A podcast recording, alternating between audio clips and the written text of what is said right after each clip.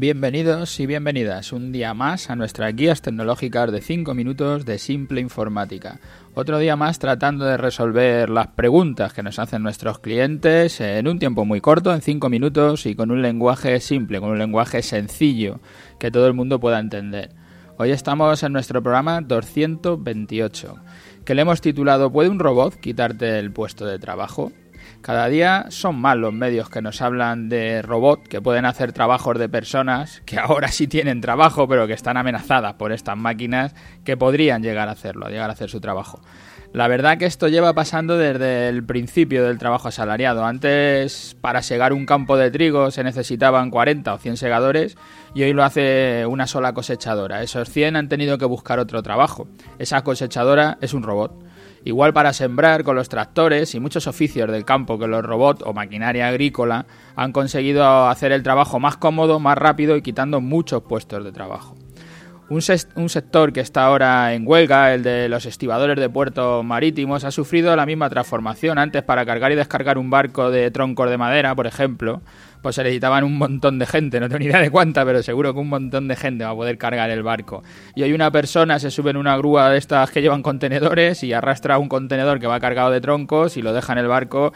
Uno no, deja cientos de contenedores en una mañana la revolución industrial en Inglaterra con, los telares, cuando cogieron los telares a vapor y pudieran hacer el trabajo rápidamente, despidieron a muchísima gente en las ciudades, no en el campo. Seguramente fue esa la, la parte donde más duro se hizo ver que gente, porque la pobreza en las ciudades es muy dolorosa, no es como en el campo, cuando un segador se quedaba sin trabajo podía estar en su campo, recoger lo que fuera, pero en las ciudades es donde se notó que eso era muy duro, ¿no? el tema de, de estar en el paro en la ciudad. De cualquier manera, los lavavajillas, las lavadoras, los camiones, los trenes, toda la máquina, todas las máquinas que utilizamos hoy en día, en, eh, en, algún día alguien dijo que nos quitarían los puestos de trabajo y fue verdad y nos adaptamos. Esa maquinaria que seguro que si lo piensas, se te ocurren muchos ejemplos, la usas a diario y tu bisabuelo las odiaba y igual le costó su puesto de trabajo. Ahora que los taxistas están en la lucha contra Uber por sus servicios entre particulares para llevar viajeros, que aquí en España está regulado el servicio del taxi, pero en otros países no lo está, como le pasa con Airbnb, con los alquileres entre particulares, que intentan introducir algún mecanismo para que no afecte mucho a los hoteles y otros profesionales del sector. Ahora cogen y sacan el coche sin conductor, donde ya hay varios países que ya los han permitido y ya están circulando. Y aunque el taxi en Madrid siga siendo regulado, los puestos de trabajo se van a perder. Otros cercanos serán los vehículos de transporte, y hablo, incluyo los trenes, los barcos, los aviones. En mi opinión, igual que hemos tenido otras revoluciones industriales y ahora la revolución del conocimiento o la revolución de Internet o la revolución de la robótica, como la queramos llamar, o igual se han mezclado dos en muy poco tiempo, tendremos que adaptarnos y, y, pensar que quizá tu padre empezó a trabajar de carpintero y murió siendo carpintero, pero tú seguramente no vas a poder hacerlo así. Y lo mejor que podemos hacer es formarnos, conocer los nuevos oficios para poder trabajar en otras cosas, no se le van a poder, no se le pueden poner puertas al campo. Si piensas que tu trabajo está en peligro, puedes consultar una web donde estiman, después han hecho un trabajo sobre no sé cuántos puestos de trabajo y estiman que 702 profesiones pueden ser computerizadas, como dicen ellos, o pueden ser sustituidas por robot en muy poco tiempo.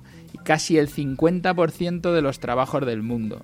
En la web os dejo aquí el enlace en las notas del programa, que en inglés es Will Robot Take My Job, o puede un robot quitarme el trabajo.